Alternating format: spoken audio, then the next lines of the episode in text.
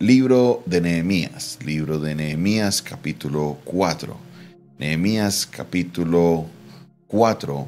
Vamos a continuar con esta lectura del libro de Nehemías capítulo 4, a este maravilloso libro del cual hemos estado aprendiendo mucho. Nehemías capítulo 4, versículo 19.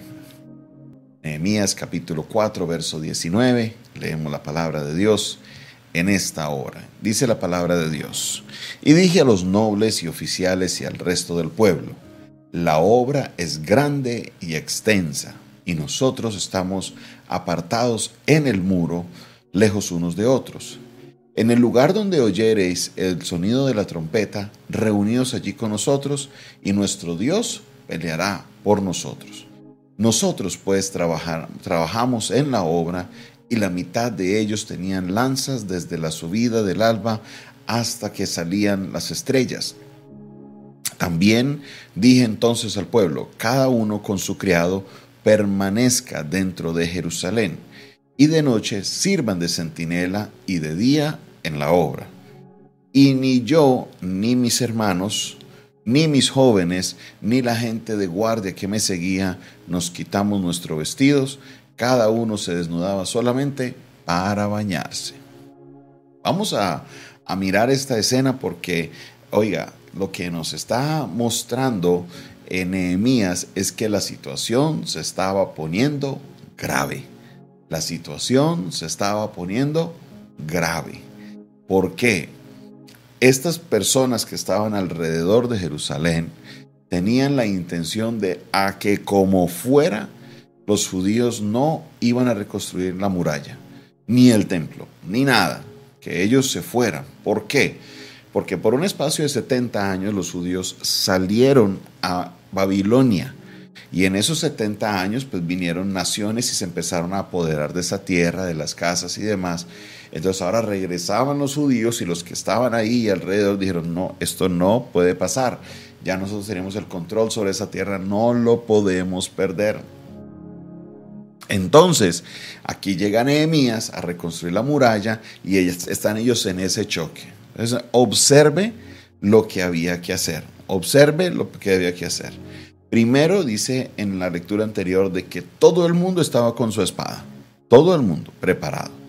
Dos, que los que estaban pasándole los materiales a los que construían era con un lado mano la espada y con el otro lado pase los materiales. Ahora nos está diciendo que reunió Nehemías a todos y le dice, la obra es grande y extensa nosotros estamos en el muro, lejos uno de los otros, entonces lo que vamos a hacer es, cuando escuchen la trompeta, todo el mundo se reúne, todo el mundo, y Dios peleará por nosotros. Entonces, ¿qué les toca hacer a ellos?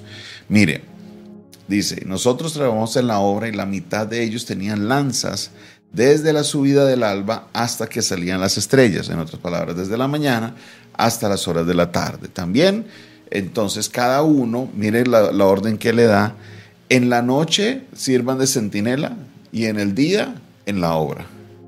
En la noche de centinela y en el día de obra. Oiga, tremendo esto. En otras palabras, cada uno tenía que estar alerta en todo momento. Si se iban a dormir con un ojo abierto y el otro cerrado, ahí como para descansar, pero tenían que estar centinelas. Y donde hubiera un problema, sonaba la trompeta y todo el mundo corría a, a pelear. Esto fue una, una, labor muy extensiva porque era una labor que con una mano construían y con la otra con la espada a ver qué se venía. Difícil, esto no es difícil, esto no es fácil. Si usted ha trabajado primero lo que es la construcción, usted se da cuenta que la construcción es un trabajo físico. Dos, la construcción en esa época no tenía las herramientas que tenía el día de hoy. Allá no habían eh, que grúas, que mezcladoras, que no les tocaba a ellos todo a mano, a levantar piedras a mano, hacerlo todo a mano y, haciendo el esfuerzo para hacer eso durante el día y en la noche durmiendo con un ojo cerrado y el otro abierto a ver que, si se venía alguien de una vez dar alerta y que todo el mundo cayera a defenderse. Difícil. Estos días que Nehemías como cual pueblo fue difícil, pero el pueblo fue valiente y lograron sacar adelante la obra. Ahora, hay una frase que me llama la atención del texto y es que dice el versículo 20, en el lugar donde oyeres el sonido del trompeta, reunidos allí con nosotros que nuestro Dios peleará por nosotros. Mire esta frase, nuestro Dios peleará por nosotros. Para nosotros, para muchos de nosotros, creemos que cuando el Señor nos dice que Él peleará por nosotros, es que yo me voy a quedar así y que yo voy a ver que Dios pelee. Y eso no es así. Sí, en ocasiones Dios le dice a uno, esté quieto y yo estoy peleando su batalla. Pero en muchas ocasiones uno tiene que estar con su espada peleando su batalla y es Dios quien respalda la obra que tú estás haciendo. Es Dios quien respalda la obra que por medio de ti se va a realizar. En otras palabras, si tú tienes un problema en tu hogar, por ejemplo, con tu cónyuge, ya sea tu esposo o tu esposa, usted no se puede quedar, ah, no, pues que Dios va a pelear por mí, no, mi hijo, no, mi hija, no, no, no, vaya, hable las cosas, luche, pelee por su hogar, si hay una tercera persona involucrada, salga a la defensa de su hogar, que Dios estará con usted y Él respaldará la obra. Eso sí, no se meta a hacer ningún acto de violencia ni atentar con la vida de otra persona, que eso sí, Dios no lo respalda, pero hay que luchar por lo que Dios le entregó a uno. ¿Cómo se lucha? Primero de rodillas y segundo tomando acciones. Uno no puede quedarse brazo cruzado esperándose que todo le caiga encima. Hace unos días les daba el ejemplo que algunas personas quieren conseguir trabajo pero no mandan una hoja de vida o mandan una hoja de vida por ahí de esas que compran en la tienda de la esquina. Le escriben mal, no la llenan bien. Hola, si usted quiere un trabajo de verdad, haga su hoja de vida, hágala bien primero que todo y segundo, muéstresela a alguien que trabaje en el campo que a usted le interesa. Si usted quiere ser profesor, vaya a busque a otro profesor que está empleado y que le revise su hoja de vida y le diga qué le parece. Búsquese a un amigo rector de un colegio y diga, mira, mira esta hoja de vida, voy a meterla a otro colegio, ¿qué te parece? Él te va a decir, no, mira, corregí esto, arregla esto, hacele así para que así le pueda ir bien. Hay hermanos y hermanitas solteras, solteros, que quieren una novia, quieren una esposa, pero no invitan a nadie a salir ni a comer helado, ni a tomarse un cafecito. Por Dios, la esposa, el esposo no van a caer del cielo. Uno tiene que salir a hacer algo, hacer algo, uno tiene que moverse, que Dios va a respaldar su obra. Tienes problema con tu hijo, están tus hijos ahí luchando con ellos.